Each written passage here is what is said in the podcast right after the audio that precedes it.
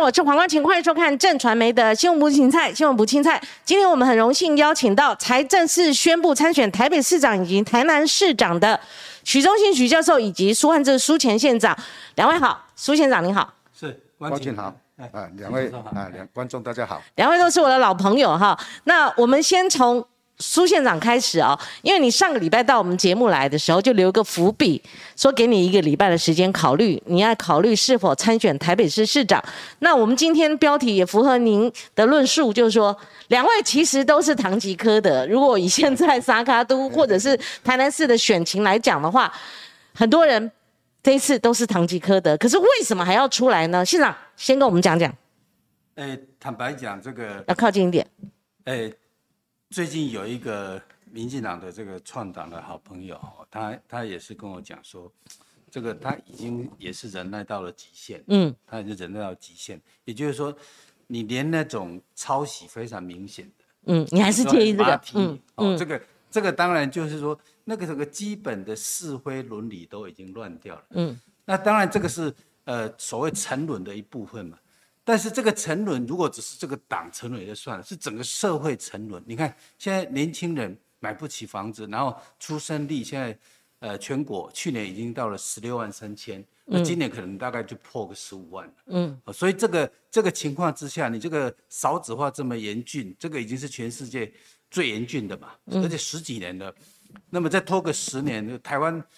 大概老公也不用打你了，光是你整个这个人口少了之后，你的社会福利体系就崩溃，你的年金体系崩溃，健保崩溃，整个台湾社会呢，根本就像 Tesla 的这个呃 Elon Musk 讲了嘛，日本少子化这么严重，大概。几十年后，日本就在整个世界的经济版就消失了嘛。好，所以其实台湾现在这个危机是非常严峻的国安危机。那我们一辈子参与这个民主运动，结果到后来我们交给年轻一代是这样的一个一个台湾。我觉得这个我们是对不起对不起这个下一代的。这个大概是我们心里面想的。所以我们觉得为什么叫谈几个？至少我们这一次要好好认真的把这个年轻的困境，然后几个解决居住争议。譬如说今天要开始发。发这个所谓的育儿津贴五千块，可是大家都知道啊，你发育儿津贴几千块，薪资没有提升，然后呢，这个房价这么高，嗯，哦，大家租又这么贵，特别是台北租很贵嘛，嗯哼，所以我想这个就是我们需要对年轻一代有一个交代，嗯，哦，这个就是。为什么最后还是觉得说我们应该要站出来的关键的原因？那最后一个礼拜很挣扎吗？你在思考什么事情？譬如说家人支不支持啊？还有上一次您就站出来过，那这一次为什么选择台北市呢？对不对？压压力很大。怎么说？其实到上个礼拜二，我还只在犹豫，说我这样子这个承受这么大的压力哈。那可是呃，礼拜二我。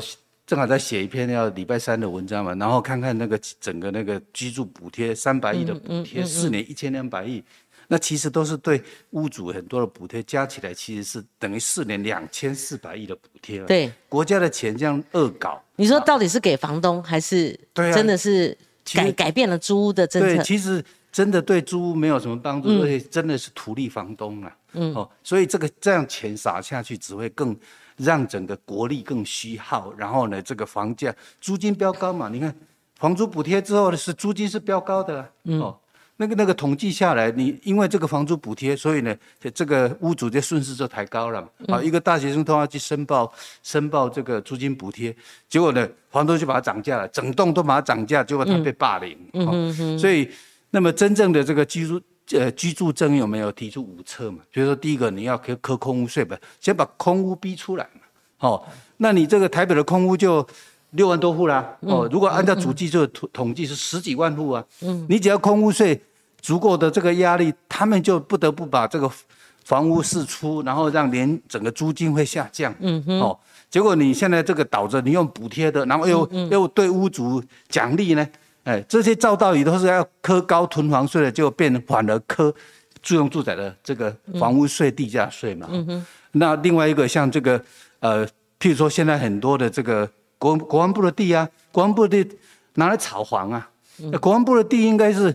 非军用的，非军用的地，这的应该是拿来做社会住宅的嘛？哦，你提到就是空总那一块嘛，上次李勇的部长过来也有访问过，拿你的资料访问他。台北很多块，十几块，非常多。哦，台北非常多，好，非常多。国安部会非军用的地很多，他们现在都拿来当他的小金库，在炒地皮嘛。好，那么另外呢，包括这个租金，这个租金管制法，现在台北市的这个，呃，光是这个租金哈，嗯，租金收入跟那个你申报的房屋税、地价税比，但是差不多是三十比一啊。对，所以基本上就是说，你如果租金不管，这很多小企业、小生意人，根本就没有办法在台北生存嘛。所以，科比任内台北市的。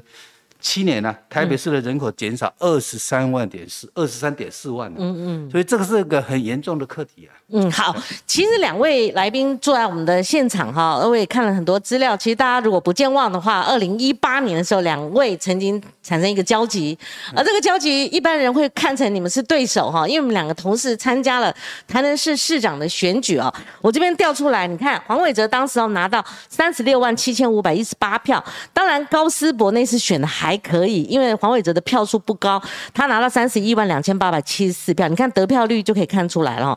当时候，许忠信许教授在这里拿的不低哦，四万五千一百六十八票。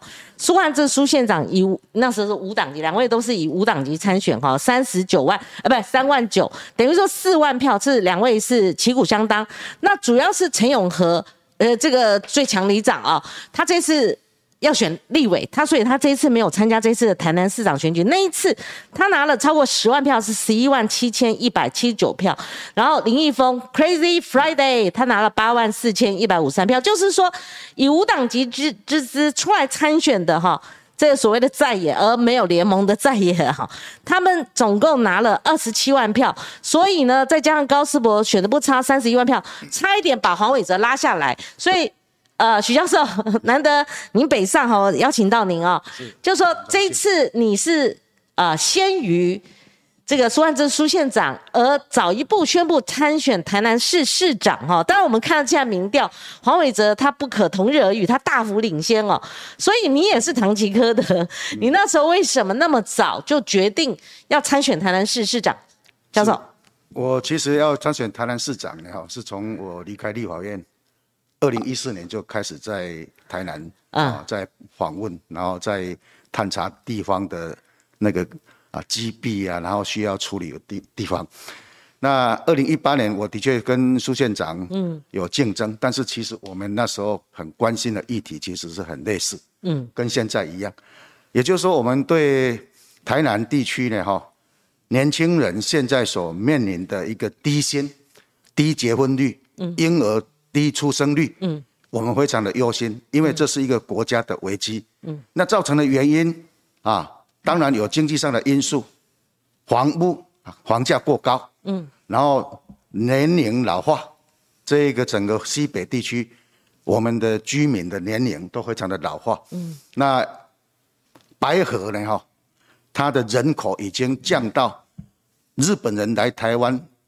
第三年所做的人口普查，嗯，所以白河它的人口已经降到一八九八年啊之前更少，所以你看这种社会问题，已经是传统的政治人物他所没办法去用他的政治专业来处理。例如啊，这个黄伟哲市长，他是从年轻就县议员这样起来，嗯，那谢龙介议员他也是从县议员、市议员这样起来，嗯。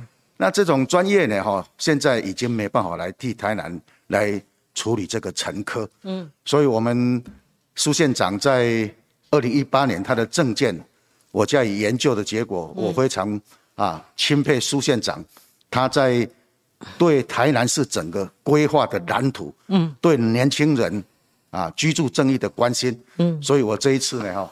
特别聘请苏县长来担任我竞选总部的主任委员，对，然后来传输他以前在台南县施政的经验，是。所以其实我们所关心的议题都很接近，尤其是年轻人的问题，该如何来协助？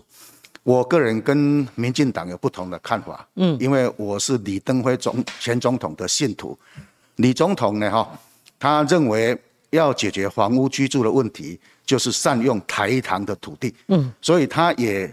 第一次的在我们台南县，以前叫新市乡的地方，对，台南县新市跟新化中间呢，哈，嗯，有一个社区刚好在国八底下呢，哈，嗯，那个叫新永社区，嗯新永社区就是李前总统尝试用啊台糖的土地盖出一平六万块的国宅，嗯，然后让年轻人可以买得起，嗯，那那一个社区呢，哈，现在是反而是我们新市跟新化呢，哈，所共有，因为这个社区刚好跨两个区，那环境整理的非常好，然后社区的品质也非常的高，居民的素质也比一般新市的传统居民还高，所以我们可以看出，用台糖的土地。尤其是台糖的机灵地，台糖在社区里面的机灵地，不适合农耕的土地来兴建啊国宅呢哈，让年轻人可以低价买得起，拥有所有权，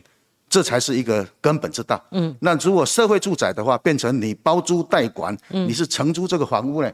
你连钉一根铁钉也不敢去钉了哈，所以这个不是一个长久之计。嗯，所以我认为呢，用台糖的土地来处理台南地区呢，哈，现在年轻人他们买不起房屋的问题。嗯嗯，那这跟啊苏县长在台北市讲用军方的土地是异曲同工。所以我们认为用这样的方式，以我在啊成功大学教商标、专利、著作权、国际经贸法这方面的专才，嗯，我能够以我的这这样的专业呢，哈。来创造我们台南地区观光的引进，以及我们商品，包括农产品的出口，嗯跟国际的需求配合，那我们啊年轻人的薪水可以随着企业的收入提升而提升，所以我们创造一个有所得的社会，然后有所居的社会，然后对我们台南的长辈让他有所养，还有对我们的小孩子。教育有所养的社会，所以所得、所居、所养是我这一次选举的一个主轴。好，我们现场一位是老教授，因为我们不知不觉，其实许忠信年龄比我还小，哎，你知道吗？啊，那老县长，现在台南县当然已经改制了、升格了。过去台南县县长的最高得票率，县长当时呃改制之前没有人打破，对不对？是你创下的吗？对，对，呃。我应该是当立委的时候得得票率是最是立委最高的嘛哈，所以不是县长，我每次都搞错哈，就是立委那时候得票率最高，那时候也跟您提的这有关农政有关，好，就是改革，是我那时候。我那时候第一次选立委的时候，其实是提了一个改变台湾的政策，是是老人年金。所以现在的年金政策基本上等于是你的发想，对对，最早的。我想，嗯，那这这一次来，呃，譬如说有人会提说啊，你四年前不是他在台北宣布过参选嘛？嗯，坦白讲，那时候呢，呃，我的确是宣布过，而且当时呢，呃，民进党提名之后呢，因为那个李李副总统。我我们有一次跟李副总，就李副哈，李副总统李秀莲有做一次协商了，可是他坚持他要选，就是民进党提名之后，他还坚持他要选。哦，那所以呢，我们就那时候就想说啊，既然他是前派那么坚持，我们就再这样子也不是很恰当，而且民进党已经提名了，嗯所以我那时候其实四年选是要回自己的故乡，把故乡的这个梦跟大家讲一讲，然后呢，这个故乡的这个一些解决方案，特别是。合并县市合并为直辖市之后的一种说，刚刚提到边缘化的问题，对，就是大台南的边缘化，台特别是台南县的部分非常严重，所以当时我们有提出一些恢复区自治啦，包括这个分税制的哈。那时候其实大概就是说啊，把这个对故乡的使命做一个了结了，做一个终结哈。嗯，所以我跟这个钟信兄抱歉说，我也知道他当时是宣宣称不参选，是，那我说我要对我的故乡做一个。所谓的历史使命的一个终结了哈，所以当时不得不去参与，所以对他很抱歉。是现长，这样两位哈，其实都有很有想法、很有理想，然后很有施政经验或从政经验的啦哈。那当然，诶，许忠信许教授坐到这里，他是真正的学霸，他从南一中到台大，然后正大硕士，然后英国剑桥大学，然后他还读英国的剑桥大学，同时是正大的这个呃博士修业。六年，但是他后面括号写个肄业哈，所以等一下林志坚论文案一定要特别要请教许忠信许教授。我这边回到县长哦，你什么时候退出民进党？你到现在有没有后悔？还是说你觉得决定是对的？然后看民进党现在的民进党，你从很多角度可以看，但是你怎么会想到说他们处理论文案是这样的态度？尤其陈明通国国安局局长，这时候应该去好这个研研判裴瑞熙访台。对我们台湾的可能的影响哈，那中国他们开二十大，或者是美国他们现在领头在环太军演，以及美国哈跟这个拜登跟这个呃，我们看到习近平热线嘛哈，他们的局势，然后军方美国军方又反对裴乐西访台，应该是这些东西。对对对。结果他连续几千字几千字，我跟你讲，越发越糊了。好，那你从这个角度来看，民进党说实在，你会不会觉得失望甚至绝望？怎么会这样？然后他们是执政党。对于学术领域，哎，现在我不不不讲政界，我相信商界这些大老板，他们去读这所谓的类似的这种是在职专班吧，哈，是，那铁定他低着头挥汗如雨自己写吗？是，所以从这个角度，县长你怎么看现在的民进党？呃，坦白讲，这个我我想可以用一句话来来形容，就沉沦无底线，沉沦无底线，无下限，嗯，那所以呢？当时二零一八，其实我就是宣布要退出民进党，所以当时的很很多人不知道说哦，为什么要宣布退出民进党？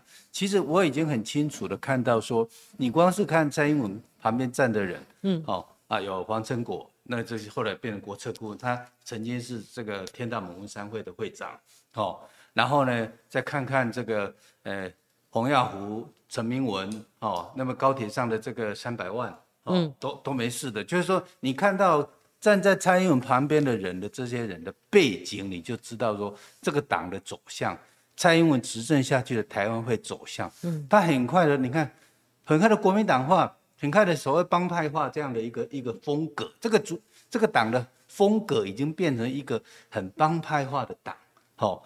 而不是说，哎，以人民为优先的党。所以呢，呃，从最近的这些发展就证明说，当时二零一八呢，我是动足机先，知道这个动足机先了哈，这是没救的，退得早，退得好。这个这个没救，你不是你没有从外部去给他施压，你从内部是没救。你看，现在有几个敢讲话，比如。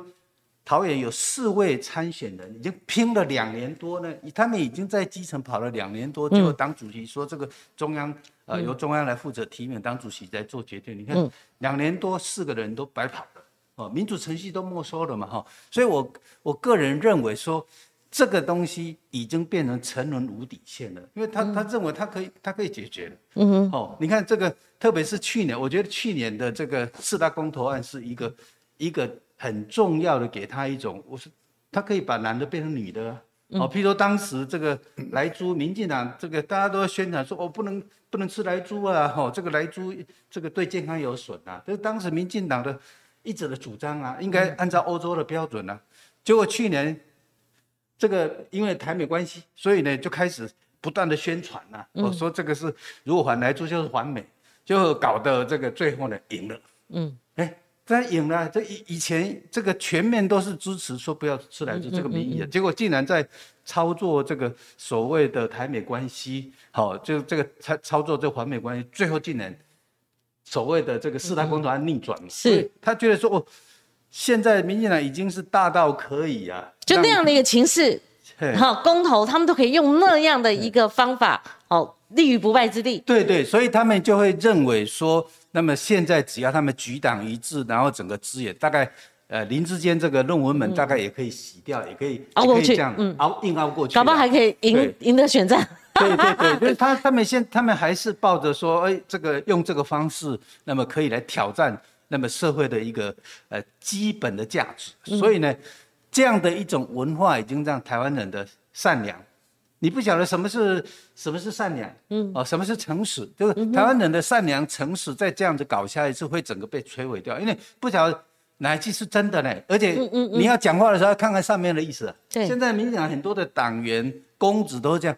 哎，我这样讲对不对？因为照以前的民进党价值，这是绝对错的。可是现在好像不一样，来先看看上面的意思，看完了之后才才说，哎，我到底要怎么讲？嗯，所以这个就是说，那个整个价值错乱是现在台湾非常严重。你说一个社会连最基本的价值都乱掉，就是不是问对错，而是看输赢上面的意思。上面的意思，哎，所以呢，就是说，呃，沉沦或提升。其实我这次站出来，除了说为整个年轻人呃这个使命之外呢，其实一个很重要的就是说要有是非了。嗯，这个社会。要有超越党派以外的基本的善良、诚实、基本是非。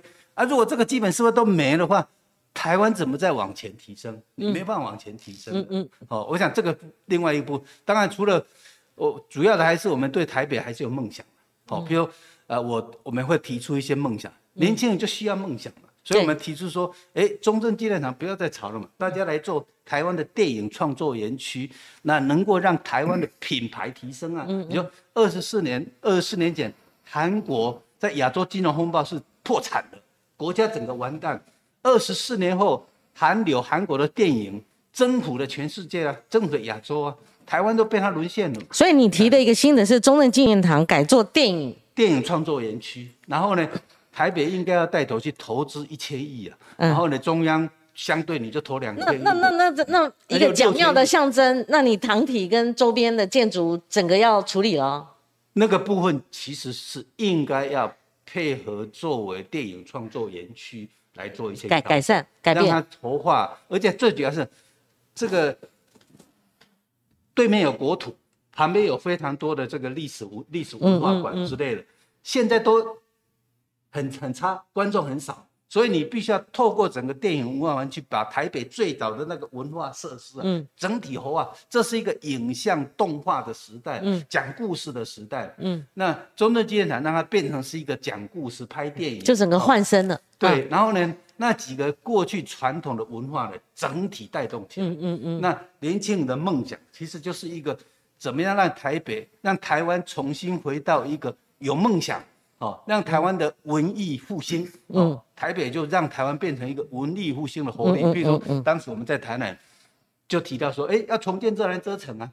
荷兰人的热兰遮城。呃，从荷兰人那个热兰遮城，是让台湾进入到世界史。嗯。这个整个世界的国际贸易之中啊。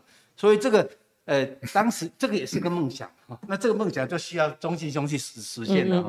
那台北是需要梦想，嗯，台湾需要梦想，哦，那这个淡水河是台北兴起的关键，哦，当时的茶贸易，茶贸易啊，是台北要升为国际城市的一个关键。结果现在大家都不知道茶贸易，好茶的故事，台北升起的故事，火威干。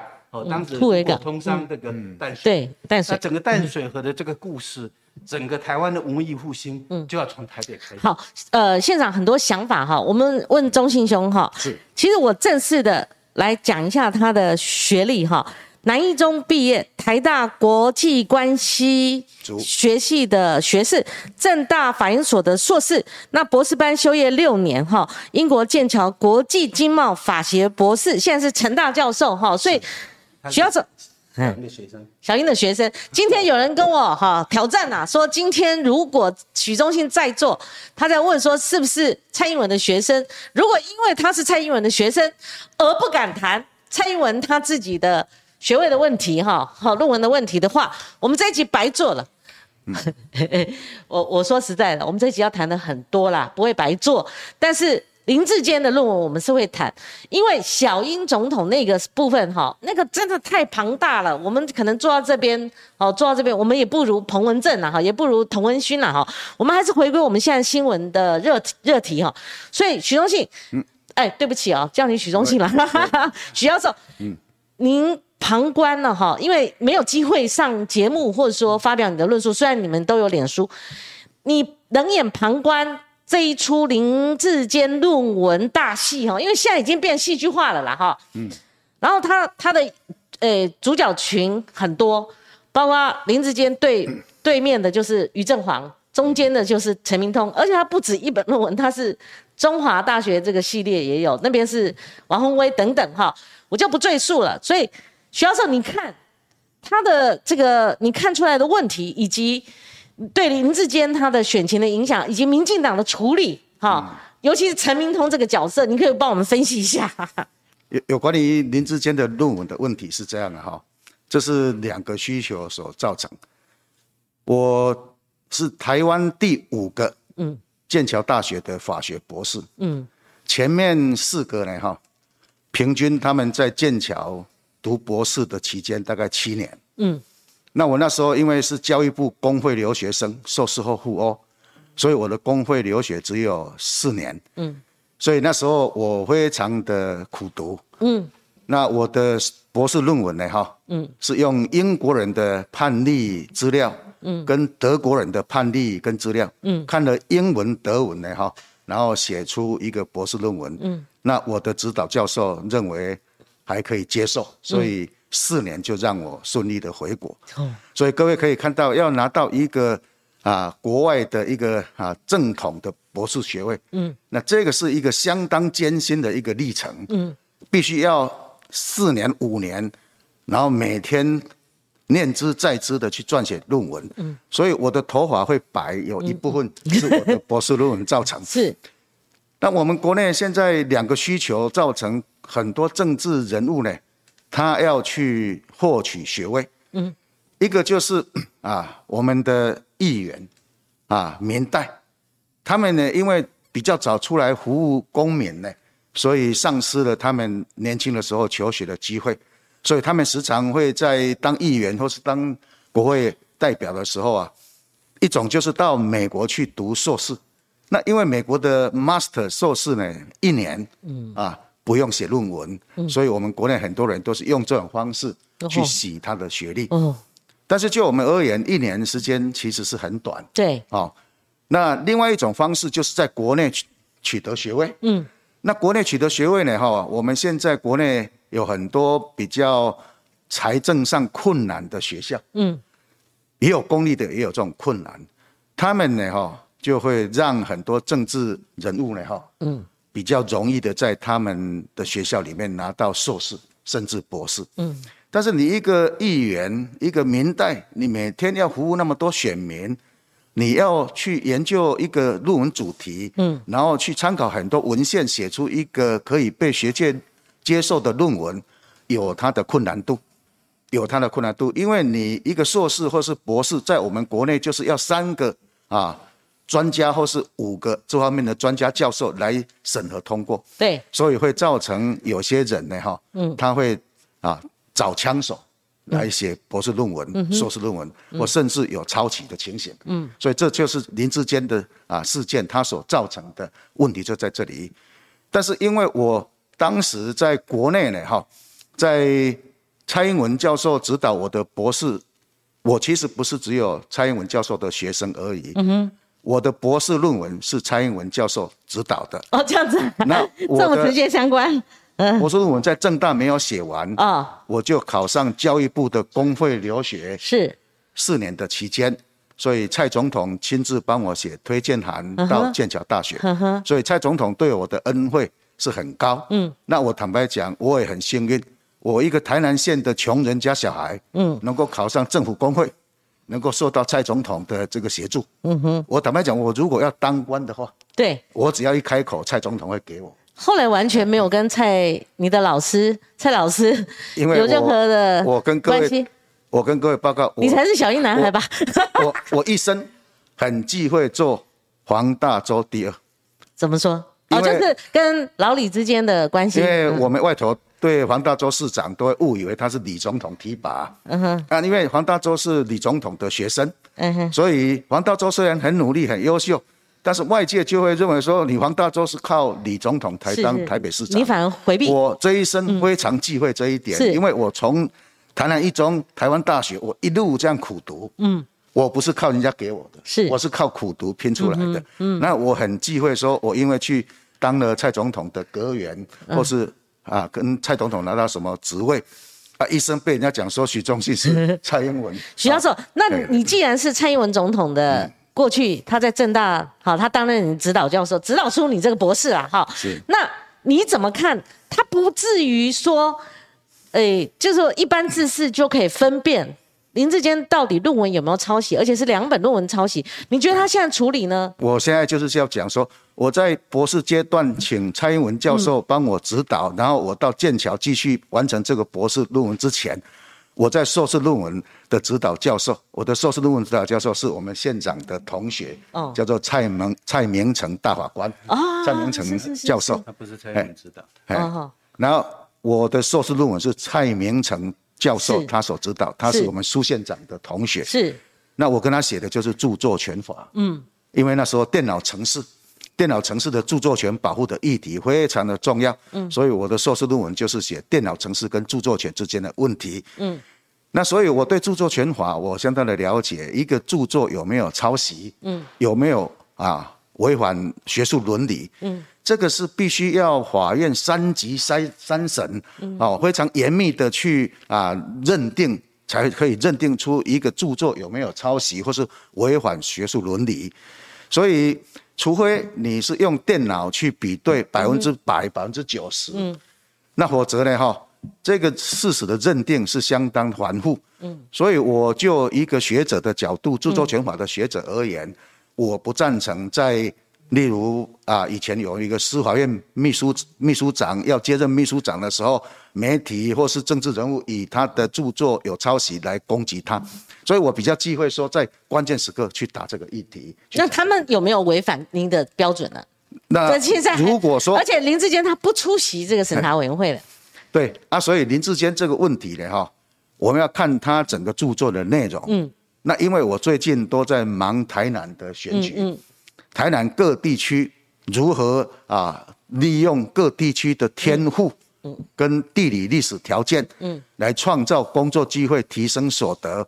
尤其是像我们苏县长在台南县，以前做了很多基础的啊这个耕耘呢哈，如何利用下营它的岛风内海的天赋，去创造它的优质的。文旦能够跟麻豆文旦同品质，嗯，然后能够用夏营啊，从明正时期刘国轩的历史来创造下营的观光，然后吸引观光客到下营来购买他们的黑豆啊，然后那个他们的蚕丝被，造成啊。夏营它的鹅肉可以畅销，嗯，然后经济可以发展，这是我这几年一直在思索这个问题，也就是延续的苏苏县长的时候好所做的努力。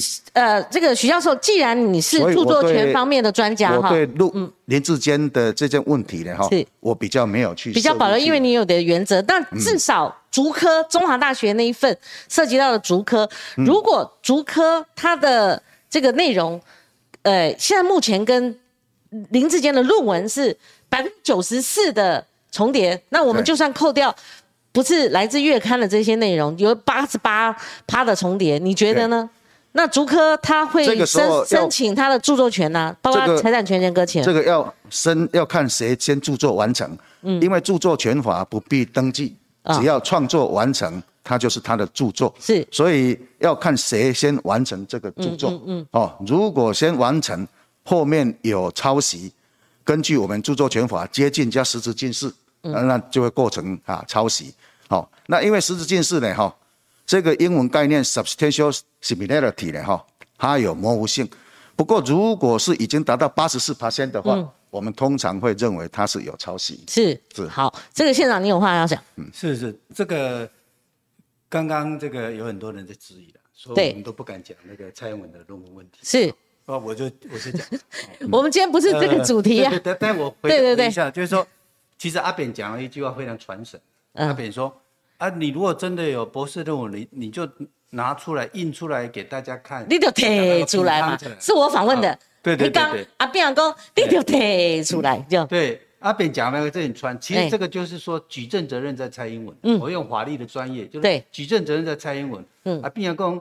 啊，你得印出来和大家评判哎。对的，对的。比如说，我的我有一个硕士论文是写那个 IC 半导体。对。我印了很多来送人家，我觉得很骄傲啊。嗯。好，那回到这个林之间，我的看法可能会比李宗李宗义教授要更更清楚一点，更坦白一点。对。因为我的硕士论文写半导体镜面保护法，那也算是著作权方面。那么花了很多时间研究，因为写到半导体去了，对对，所以我绝对有涉及的。所以我基本上我的看法是，以林志坚在中华大学那个那个百分之九十四的那个抄袭，那个抄袭是铁定的。然后另外一个就是说，中华大学是一个有 contract 有合约义务的，嗯，你的这个写出来的这个草稿啊，你是不能够给别人用的呢，嗯嗯，你还是要交给你的业主，对，你的委托人这个竹科，因为现在有争执，他是说他们还没有。结结案的时候，他就先完成什么草稿之类的，那这个太多细节了。这个部分也是一个鱼目混珠了啊，因为这个议题我正好有研究哈。因为当时他跟他的所谓的贺立行贺教授写的是只有十五页呢，那个了解只有十五页，那现在后来是六十七页。对对对。哦，然后呢，这个而且也不是他也不是他写的，是贺立行教授写的，或是贺立行教授委托的学生写的啊。嗯。所以基本上就是他没有办法去证明说那个是。他写的，嗯，哦，那只能说，呃，贺教授愿意了解。这我哦这是前段，大家就一一看就没。今天这个议题哈哎，如果我违背自己的良心，我干脆脑宣判自己脑死就算了，因为他那个文字一模一样嘛对。哈。然后那所以呢，就是说中华大学那一份，我觉得基本上就是中华大学，你如果林志坚讲了，那中华大学违约嘛，你对。为什么把你的受委托的东西交给林志坚呢？因为它是哦。重叠，是跟后面六十几页的这个高度重对，叠嘛。而且是你抄草稿都不行啊。对对。哦，你也不是说啊，我最后的我没有抄，我抄草稿，是。抄抄草稿也是抄啊。是，哦，所以我基本上认为那个是一个非常明确的事了。哦，嗯嗯，那么另外就是说台大的事情，我觉得台大的事情，就陈明通，陈明通现在真的是国，现在真的是国安危机啊，哎。一瞬之间都有可能引发这个真的发生战争啊。他们闹子都在这个林志坚这边开脱上面。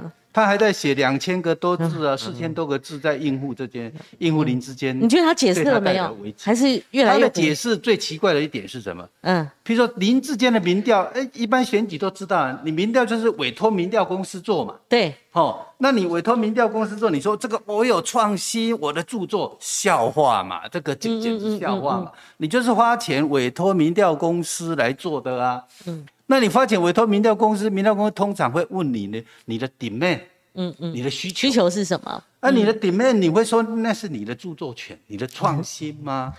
那个 d 而且甚至很多委托者他都会按照啊，你们看你们习惯，因为呃，民调公司很多都是非常有经验的，他们都知道选举的县长，我请教你，所以说那个是我给你，嗯。我给你我做的一份民调，我就可以抄你的整本论文吗？没这回事嘛。对对，他们他们一直执着在这个地方啊，别人看了就好笑嘛。大家问是说一字一句那个论文是谁写的，没有人问你说这个里面哪一个部分资料是谁提供的嘛？然然后就是说你这个你这个论文你现在那么自己公布的，竟然跟你原来的论文交到国土的原路不同啊。对，哦，你现在提出来的你的数位，你数位档更竟然跟你在国土的东西是不同的啊、而且他已经做了这个防火墙了，就是说他抓一个点，就是之前台大不是叫他们备份吗？他说你这样害我的原件遗呃就 delete 掉了，嘿。意思就是说我是于正煌，你如果再继续再下三层的话，我直接我公布我是于正煌，我公布我的原原稿，是。我公布我的原稿，我自证清白，相对来讲就等于说逼僵了。可是他连这一环都想到了，就林志坚连这一环都进行危机处理了。那再者，他不上这个这个战场哈、因为上去你知道吗？是他他不是问你有没有抄啊，他直接考你啊，内容是什么，干嘛？因为你如果是原创，你应该对里面的学术是内容应该是相当清楚，会很熟。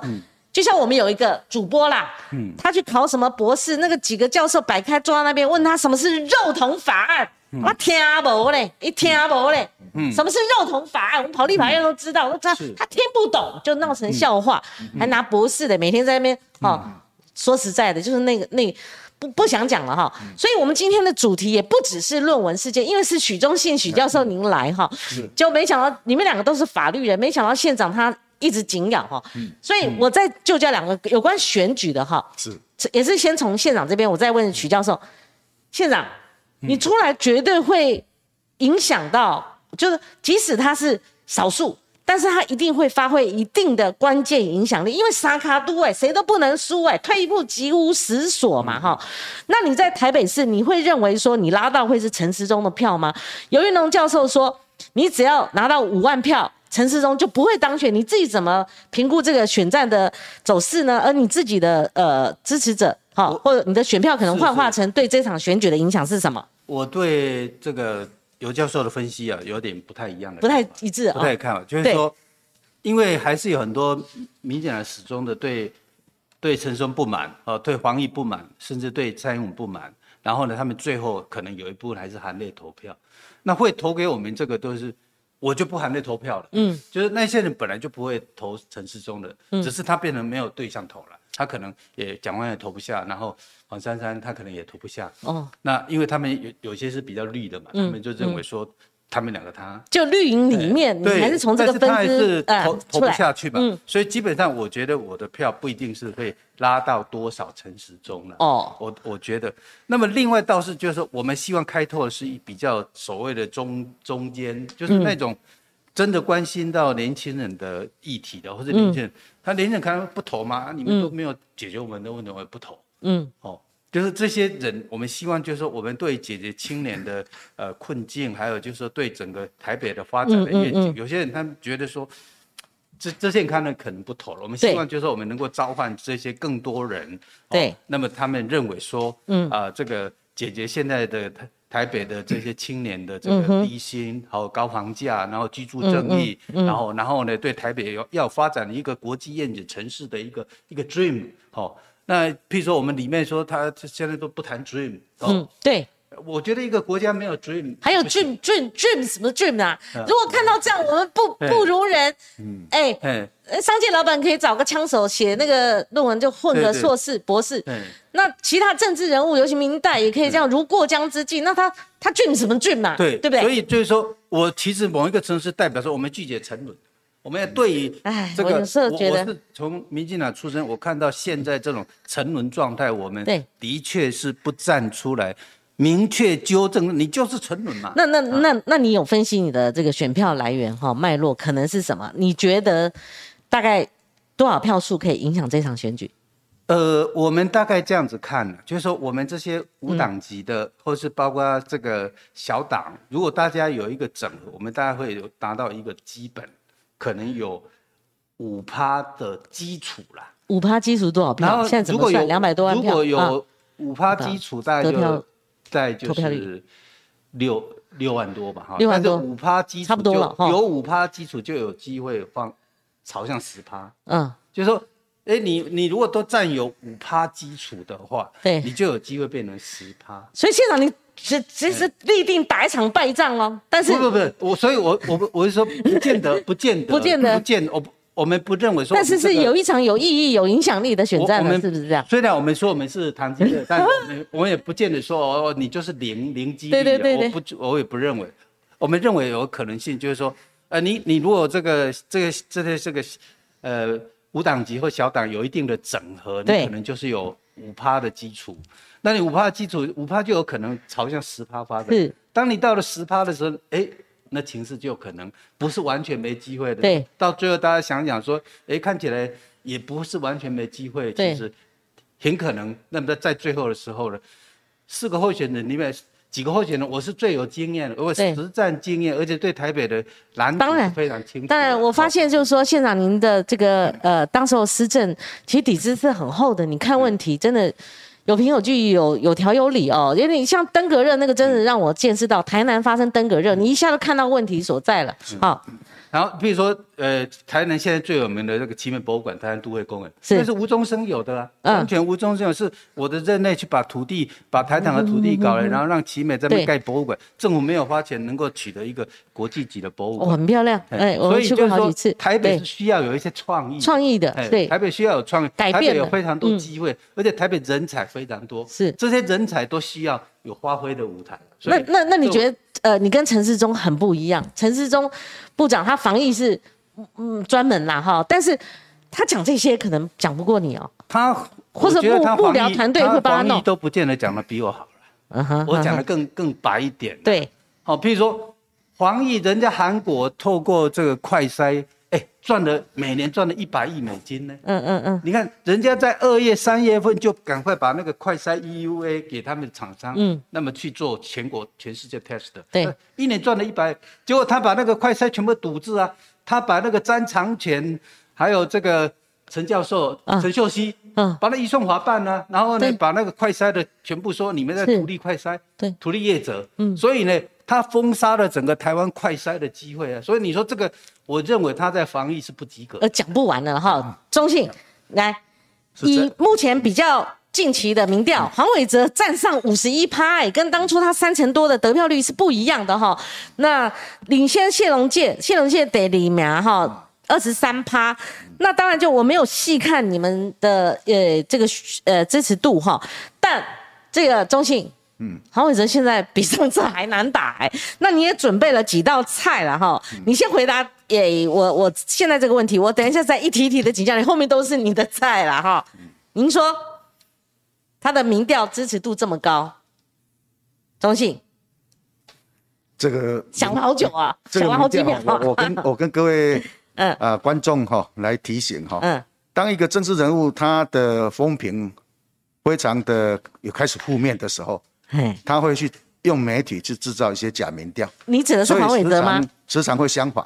啊，所以我因为没有媒体，嗯，我都靠身体，所以各位看到我晒得黑黑的，嗯，我。参选以来第一次上媒体就是这里正媒体，谢谢谢谢哦，是光晴给我这个机会。哎不不不不，那我本来就应该有个发声管道。我没有媒体，我靠身体，早上早早上的市场，下午黄昏市场，啊，然后晚上夜市，所以各位看到我被黄昏呃黄昏市场的太阳就晒成这样黑黑的。是，在这些市场呢哈，对黄市长的不满非常的高，例如？非常的高，嗯。例如呢，哈，对六十五岁老人家的健保补助会，嗯，这个四年前我在参选的时候，我就说，我们台南既然是六都，嗯，高雄也是六都，我们只要跟高雄比照就好了，嗯，我们不要比人家矮一截，嗯，结果韦哲呢，哈，当选他不做，嗯，那我落选了，嗯，那我宣布参选的时候，我在早上十点记者会讲说，我四年前的证件六十五岁。啊，长辈的健保补助比较高雄，嗯，我们没有要比人家好，我们只要不急不比人家差，嗯，平等就好。结果呢，韦哲那一天下午就公布说，已经编列十四亿，嗯，要来让台南地区的六十五岁长辈健保会受到补助，嗯，但是要从明年一月一日开始，也就是要他当选以后，嗯，再来做，嗯，那这个呢，哈，我们可以看出。伟哲他现在其实他很怕我的竞争。嗯，谢龙介怎么讲，他都不怕。为什么？你帮我们分析啊，出自绿营吗？因为台南的选票是这样，他在绿营里面互流，他不会流到蓝营。嗯，所以龙介兄二十三趴是国民党基本盘。嗯，好，那我呢在台南地区，因为我是一个成大的教授。嗯，我当立法委员的时候。嗯。改革台电替台电省了两百四十九亿，嗯，我对台电没有拿一毛钱，嗯，所以我现在选举都要靠选的募款，嗯，那因为我连在立法院严清标的会计法修正，我都拒绝签名，对，使得严清标立委来入狱，嗯，所以我这样一个形象，其实在台南地区有很多浅蓝的知识分子，他是支持我的，嗯嗯，所以我的选票其实不是只有在绿营。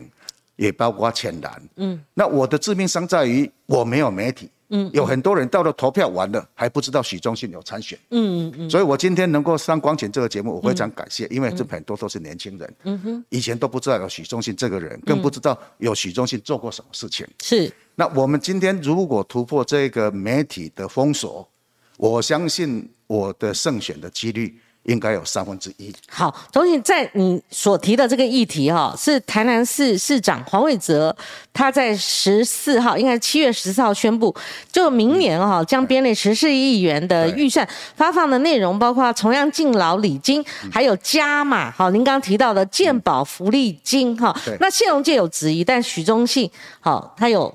刚刚的这番论述哈，那百岁人类还可以领两万，这也是最近的新闻哈。中信，我想再请教你哈，你参选之前，我们就看你脸书上是有打算要系列，可是我看到第一篇，后来一直在等第二篇。其实县长这边也有，好像是转播还是怎样？我指的是黄伟哲，呃，您是不是在未来您跟他对峙的情况之下，就您参选加入这个选战之后？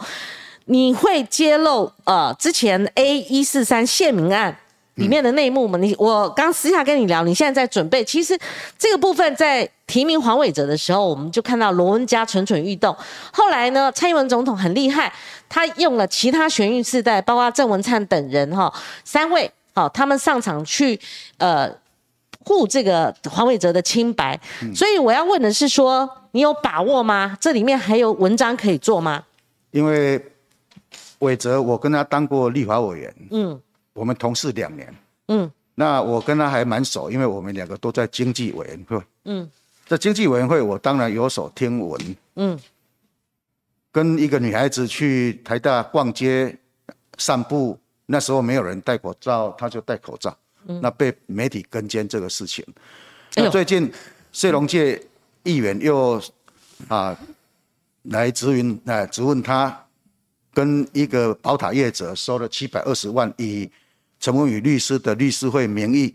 顾问会名义收七百二十万，可是谢龙介那一次，呃，雷声大雨点小，是因为是单方面的指控，没有拿出具体的证据，只有口说而已。这个是这样，这个他们都已经承认有收七百二十万的法律顾问会。嗯，那问题是法律顾问，我跟啊县长都当过律师，律师顾问是一个长期信任。嗯，然后你一年缴五万十万的顾问费，没有临时去找一个律师哦，然后一次。拉上给七百二十万的所谓法律顾问费，所以很显然它是一个掩饰。嗯，那它的本质是什么呢？嗯，这跟伟哲的个性有关。嗯，伟哲的个性，我坦白讲，我比我比伟哲早一年进台大，那我跟他一样住台大南十一社。我在台大南十一社的时候，就有一个调查局的调查员来找我，嗯，要我做啊这个职业学生的工作。那那时候就是一个月五千块的奖学金，一个月五千块。那时候我在台大，一个一年的学一学期的学杂费才六千块，一学期。哎，就我一个穷人家子弟，这是一个很好的一个收入。嗯。但是我后来考虑一段时间以后，我跟这个调查员讲说，我功课很忙，我没办法接受这个工作。嗯。那他那时候就跟我讲，你做这个工作呢，哈，对你将来可能有帮忙。那你现在做的工作就是去混入那个意义性社团，当他们的一份子，然后负责做情报工作，很简单。嗯，但是我还是没有接。那根据处转会的资料，嗯，A 一四三跟我们黄市长的关系非常的直接。那为什么我看得出来？因为我跟伟哲同一个时间在台大。嗯，那处转会的资料里面的用字遣词，不只是要。台大的学生，而且是要那个时候在台大的学生，那刚好我就是那时候在台大的学生，所以我一看就很清楚。那这个东西我将来，因为它牵涉到一个市长对我们市民的信任的问题，我们对市长这么权力这么重大的一个职务，必须要品性非常好。例如苏县长在县长任内跟立委任内不贪不取，完全没有钱的问题，也没有女朋友的问题。这时候政治人物很少，他那伟哲有 带女孩子去散步的问题，是散步不一定是女朋友啊。有七钟信雄戴口罩散步不一定是女朋友。散步以后又去那个女孩子家里三个小时，被媒体拍得准准的。嗯，你孤男寡女独处三个小时在做什么？他说聊天，我都不相信，他太太也不相信，他岳父也不相信呢。啊啊，所以呢哈。这个是牵涉到一个人会去做 A 一四三的工作，他的一个品性，他的那个对朋友的忠信的问题，忠信的问题，所以我将来会一一的用政务，嗯。来跟各位做呈现，因为今天时间比较短，我怕没关系，你我们可以延长。其实今天这个呃，两位到我们节目之前呢，因为大家熟悉我的话，我不会只听一方的说法，所以我呃先发了许忠信，我们礼拜三还有 Crazy Friday，当然我不会偏废掉现任的台南市市长黄伟哲，他呃八月五号会到台北来，所以我们会有一个预录，到时候再一条一条的问他，看他怎么说啊。其实 A E 四三这个谢明案，其实我。我之前就有问过他了哈，他当时有一套说法。那我们的节目哦录制好，我们会在八月八号播出哈。那所以中信，你的意思是说我我刚只问了一条，结果你噼里啪啦讲了好几条，像戴口罩跟女女孩子散步，这个挖挖不摘。所以你是一一根宽厚啊，叠蛋对吧？我我因为跟伟哲同事，所以很多资料就就在我身边呢。哎，那所以我只是。在二二零一八年那次选举，我那时候认为他是初任，嗯，啊，要选第一任的市长，所以我不去讲这个，嗯。但是你当了一任，早就知道了，是吧？但是你，嗯，早就想当选了一任以后，对，你的所作所为，嗯，就要受选民的检视。嗯嗯。过去这四年的台南市长的施政就要受选民的检视。嗯。那选民的检视必须要有资料。嗯。那我当然就会把我手上手头上的资料来提供给各位，看黄市长为什么过去会这样做，这四年会这样做。是。那根据经验显示，通常一个啊政治人物他在第二任，他比较会出包。嗯。那如果第一任就出包，那这表示问题很大，不能让他做第二任。嗯，这是很简单的一个道理。嗯，所以我一定会有根据的。所以如果不嫌弃，嗯，我八月八号以后，根据我的 tempo，大概我开始在处理 A 一四三的问题。是，那我那时候也可以来用完整的来跟各位做呈现。嗯，好，那我认为现在为什么我要出来选市长，是因为李总统他是一个武士道的精神的人。嗯，他也教导我。必须要集中我的意志，在我要处理的问题。所以，当你一个市长，他是会，哦碰钱，嗯，他的心思一定想说哪里有钱可以拿，拿到钱以后藏在哪里不会被抓到，嗯。当一个市长他的心思是在这里的时候，他没有办法集中在我们的市政，嗯，去突破我们台南市现在的困境，嗯。那我现在从二零一四年开始，我在台南各地区去走访。台南市，它各区的差异性非常大，嗯，跟台北市的同质性这么高不同。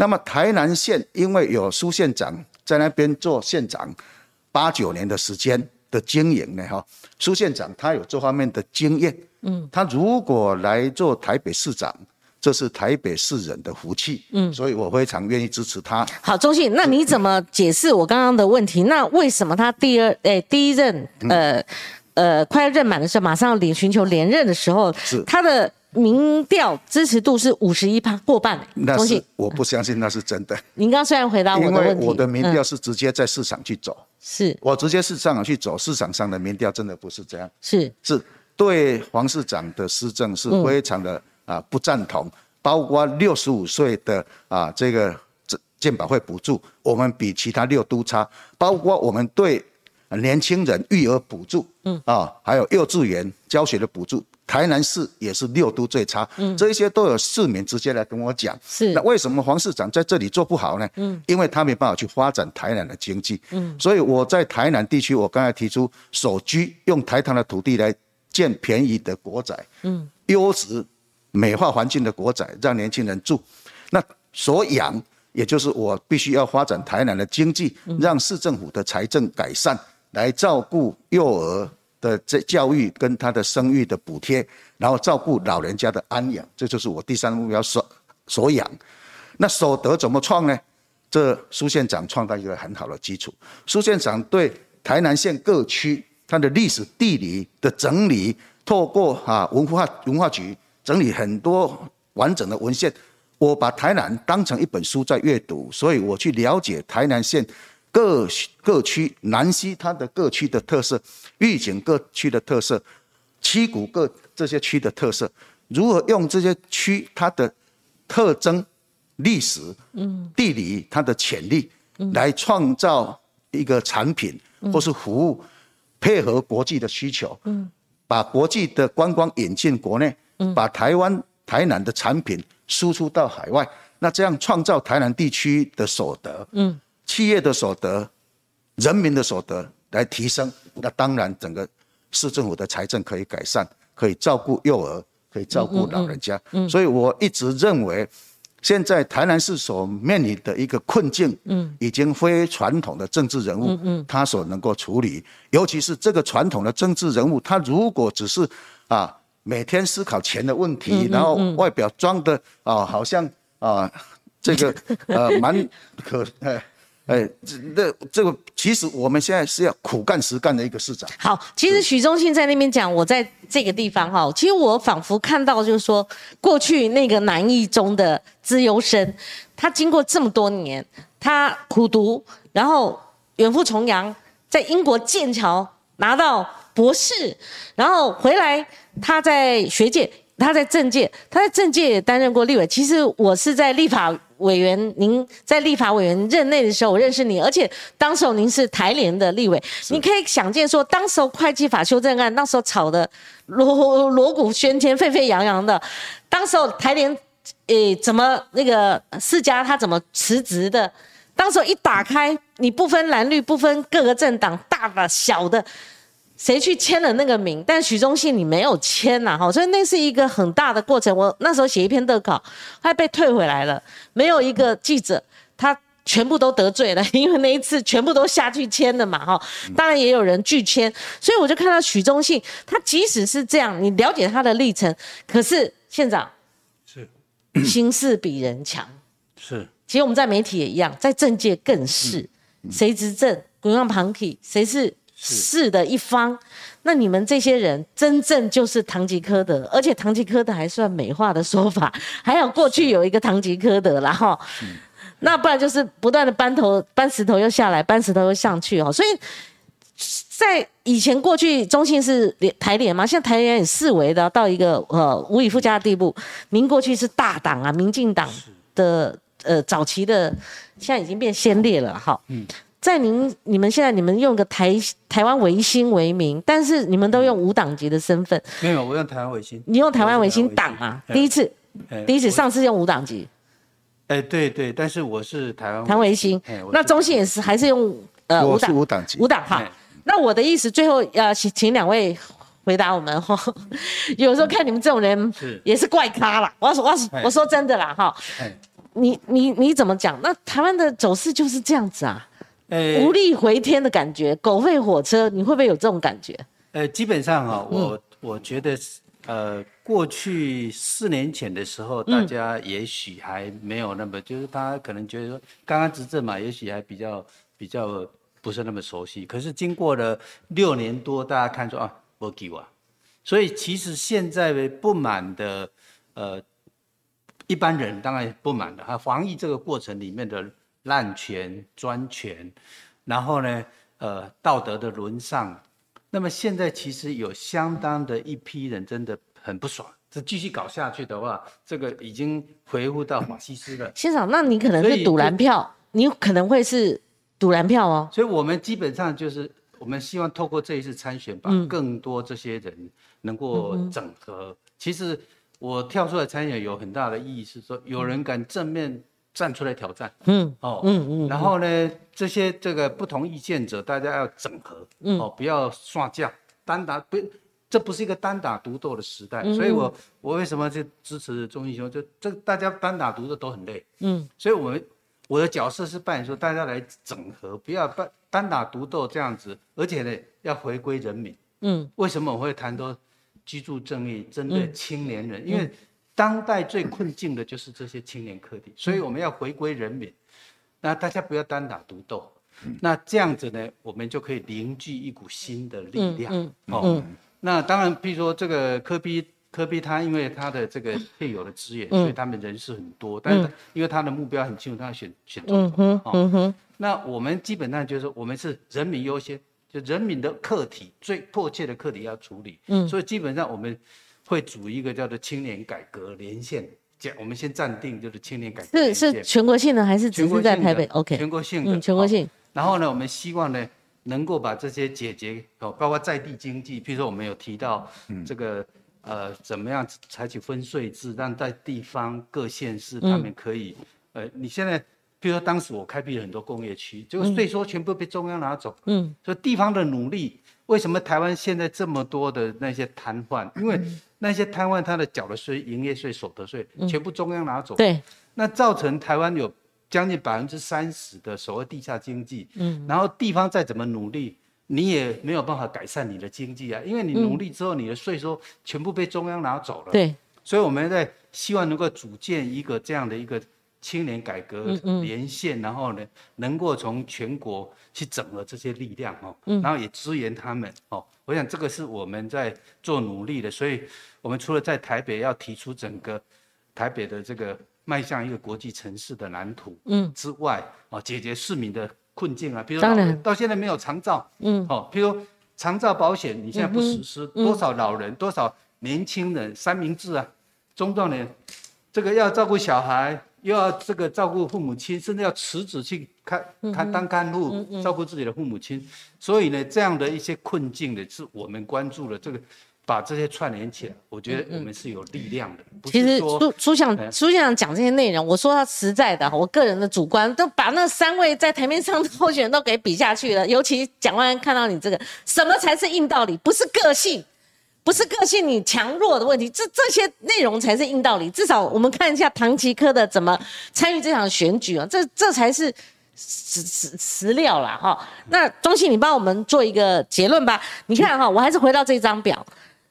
再也有没有可能结盟，甚至呃跟蓝营的结盟，才有办法在实质的选票上造成对方的胜负嘛？哈，所以是这样。嗯，苏县长这次在台南地区来支持我，担任我的总总部的委主主任委员。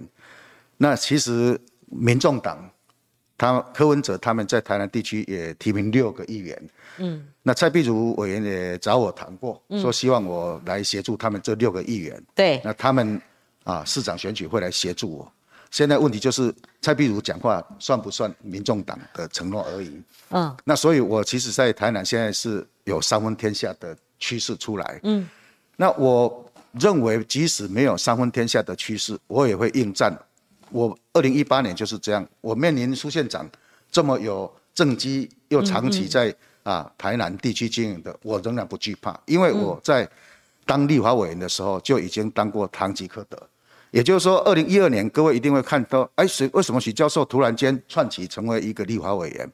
其实李总统看上我之前，嗯，我已经全国巡回演讲四百场。哎呦，四百场，嗯，那这四百场开始有人支持我以后，台联党才来找我，李总统才同意。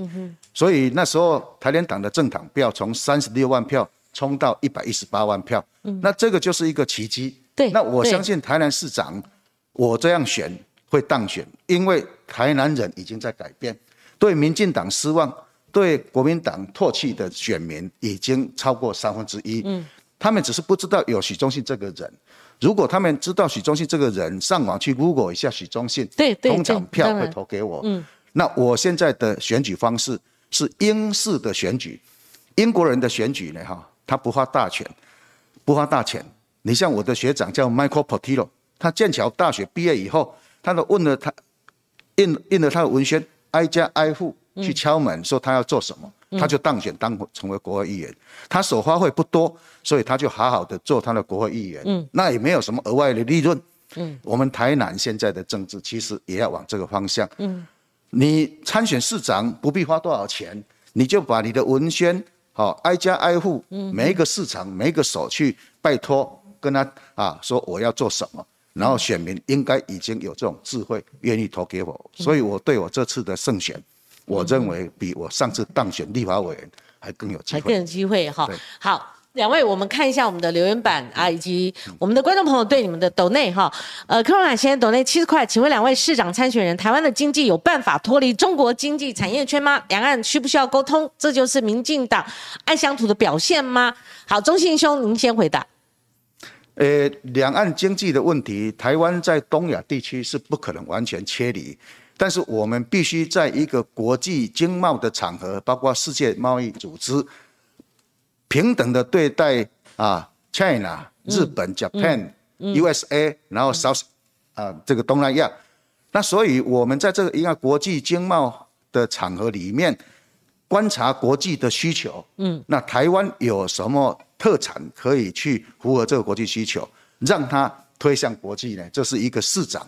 他能够创造所得的一个啊唯一的方法，所以市长必须要很了解各区的天赋何在。对，好，呃，有这个我们的观众留言帮苏县长加油，县长一定会被问到有一题啊，必考题哈，就是双城论坛啊，安诺安诺哈，所以这个结合这个议题呢，你的回答是？哦，基本上是这样的，就是说，呃，不设前提的双城论坛呢，嗯，我觉得是可以接受的。现在就怕的就是说你是设前提，嗯，好，这个我想这个是这是一个关键的哈。是。那另外一个就是有关这个两岸经济这个问题，其实在全球化跟反全球化一直都是一个大的课题。嗯嗯嗯。那这个全球化在这个课题底下，其实台湾已已经很多企业跑到中国大陆，跑到东南亚。嗯。但是最近因为这个美国的印太战略跟印太经济体系，嗯嗯嗯哦，他连过去的这个啊要筹组的这个亚太的这个所谓的呃。APEC 之外，好，另外由这个安倍所主导的这个，当时在川普上来的时候就把它喊停了嘛，哈，所以美国现在是印太战略，所以在这个体系之下呢，其实有很多产业是被迫要跟着美国走的，嗯，所以这些有时候政府台湾的立场反而有点困难，反正重要的是说，因为美国的是主要大的市场，所以很多业者都要配合美国，哈，那至于说这个两岸经贸界，这事实上是很难去动它的，因为。很多业者是比政府更更清楚的，对，哦，啊，很多业者呢，对于譬如说两边的这个相互的这个生产要素的这个哪些有利，哪一些不利的，所以坦白讲，我们应该政府的比较大的立场，嗯，啊，像最近当然比较大的一个考验，譬如说像红海，哦，红海说他要投资这个几千几百亿，哦，还有几千投资几百亿到这个紫光集团嘛，嗯嗯。那现在你看，这个连经济部都在考虑说，到底挡不挡，哈，或是要放行。那经济部放行了，当然考虑的是说，因为你资金跟技术是不是？你要管的是管技术，还是要管管资金？哦，就是说你要管技术，但技术层次控制到什么程度？然后你要管资金，其实如果他在那边有获利，那某一个程度对台湾的某一些产业的出口也有一点。有利，但是就是说，他会不会过程你抵触到印太战略？嗯，那你抵触到，譬如说，如果今天这个美国认为这是抵触到印太印太战略，嗯，可能经济部就不敢放行。所以某一个程度就是说，这这里面有很多细节的东西的，很细微的哈。那以目前来看呢，就是说美国很在乎那么将来这竞争的议题。那台湾的太多 IT 产业、半导体产业也过度依赖美国的市场。所以呢，很多都不是台湾的政府说，我们说不 OK 就不 OK。嗯，你说你 OK，跟美国说不 OK，或者是说美国认为这个无所谓啊，这个不太有竞争力的哈。所以，我我觉得基本上呢，全球现在是一个某一个城市既竞争又斗争了。对，好，所以台湾在这个处理这个议题上呢，也不能够说哦，我只有斗争的思维。好，那有一些业者他们认为说，哎，这个。风险里面，因为高风险它有高利润的这个考验，所以基本上我们认为，就台湾的经济的主体性要要有这个，就是说不是一句康中宝台走天下了哈，对对，那不用那么简单。我们再往上看，往上好哦，往下，阿毛董内一百七十块，很少看到政治有关的广播或节目来宾意见不一样的时候可以说哈，我的意见可能跟你有点不一样。然后多半吵吵闹闹的，觉得正传媒这个媒体环境创造很棒。哎，谢谢啊，我以为你有问题。阿毛 都瞎了，哈，都瞎了，哈。其实我们是网络直播节目，也请媒体在呃分享我们的新闻内容的时候，不要再写广播了。我不做广播非常久了，我们是网络直播节目，叫新闻不芹菜。好，台湾电力的问题，柯文凯先生有提到。黄胜浩说：“县长您好。”你在台北提供市民多个选择，虽千万人吾往矣，精神令人敬佩。高不仲是我们的常客，他说：“哎，这个是哎好，他可能在回应他们之间的对话了哈，所以我看不懂他们这一句的主体性在哪里哈。”苏院长跟许先生是否能用一句话表示他们想给台北市或台南市带来什么？黄胜浩提问，来，中信先来。我们要用台南市各区的天赋。创造所得，嗯，配合国际的需求，然后来改善我们年轻人所居，哦，还有我们的年轻小朋友他们所养以及我们长辈安养的问题。是，好，那我吧。哎，怎么会？哎，好，这个县长。那么，呃，我的我的主要目标就是希望让台北成为年轻人在这里居住。创业逐梦，让台北变成台湾的文艺复兴运动的呃领头羊，然后变成啊一个国际的城市，媲美东京、首尔、新加坡，好让台北变成啊全世界的台北。好，我我看你们唐吉诃德做到底了啦。下次出来选总统、正副总统啦。算了，你们的论述已经不仅只是一个城市的这个政策了哈。我想这个放之全国性，这也是可能你们自己苦自己，然后出来选举的一个主要原因哦。好，呃，其实也也有人提到，其实大部分都是例会，向苏县长加油哈。那是不是可以跟童文勋整合？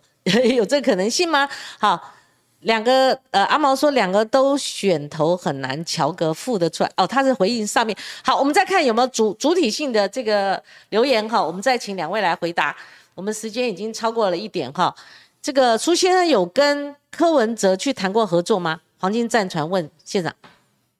因为那个他已经在支持黄珊珊这样子啊，呃，他已经是那么清楚，所以没有合作空间了。不是不好意思啊，因为人家都已经有那么大的一个合作关系了。好，叔叔顾说苏先的证件让我惊艳，其实中心也是一样了哈。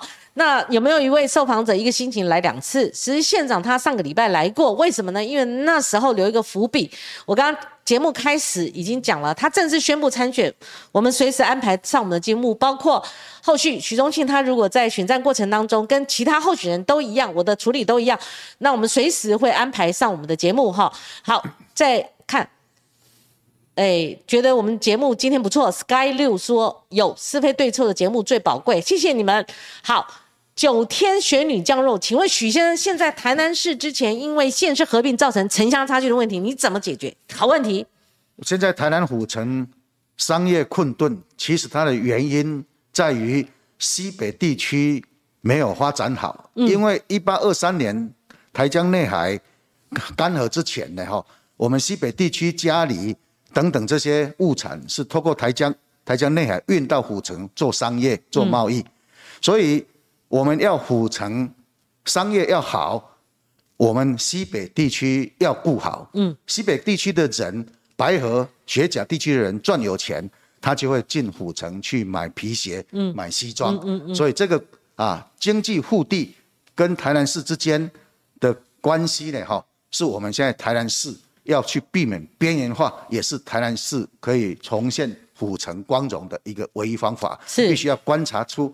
台南府城，它在一八二三年之前之所以繁华，是因为西北地区人民种稻、种甘蔗，赚到很好的收入，所以西北地区顾好，台南府城的经济自然就会好。好，之前我们的节目也邀请过童文勋哈，童律师哈，那今天许宗信不用担心哈，什么叫做网络世界？什么叫新闻媒体？哈，就不是说只听。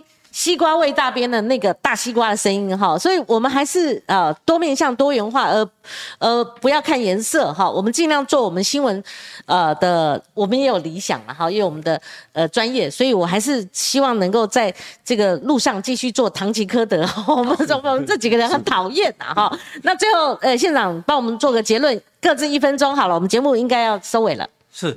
呃，感谢光景，让我们有机会跟各位朋友互动。好，是，谢谢钟敬兄。是，那我觉得，呃，选举是一个改变台湾的关键。嗯，那我们出来，当然除了解决青年困境，也就是要创造台北市的一些梦想了。哈，那我们还有更有趣的梦想。嗯，下一次再来分享。哈，那么另外，呃，我们也认为说，这一次是凝聚那么拒绝沉沦的力量。哦，如果大家不像民进党说拒绝沉沦，嗯，台湾真的会完的。是你你们想做股牌了我们希望能够把这个拒绝沉沦的力量能够凝聚，挡多少是多少，让台湾提升。嗯，好，中信来。台南地区如果政党势力三分天下，当选的市长只赢一点点，这个是台南进步的一个很大的动力。嗯，这个市长他一定会很努力的去开发各区的天赋，创造所得。来让年轻人有所居，让我们的长辈、年轻小朋友有所养。嗯嗯，好，不是说呃哪个政党在哪边搬块石头，或是搬块大理石，甚至国民党以前那个老年代说牵条狗都会赢啊。我觉得我们要有志哈，就是说打破樊篱哈。如果说对政治人物，不管是谁哪一个政党，我们造成一些好威胁性，他就会好好的做。这个市政嘛，哈，是就不会歪钩啊，哈。那这是我我们监督的力量。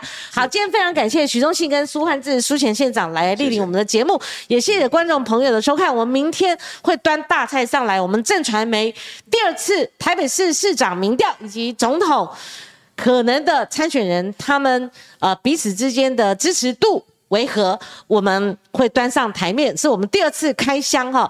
那我们还特别要提到，我们的问卷内容里面有实测哈，就说林志坚的论文案到底对台北市市长选举有没有影响？其实呃，我看了这个民调，我们明天再跟大家解密哈。不是没有影响。好，那我是觉得这个外扩效益是可能是。未来我们观察这场选举的一个重点哈，那我们今天谢谢两位，我们啊明天同个时间再会，拜拜，拜拜，谢谢。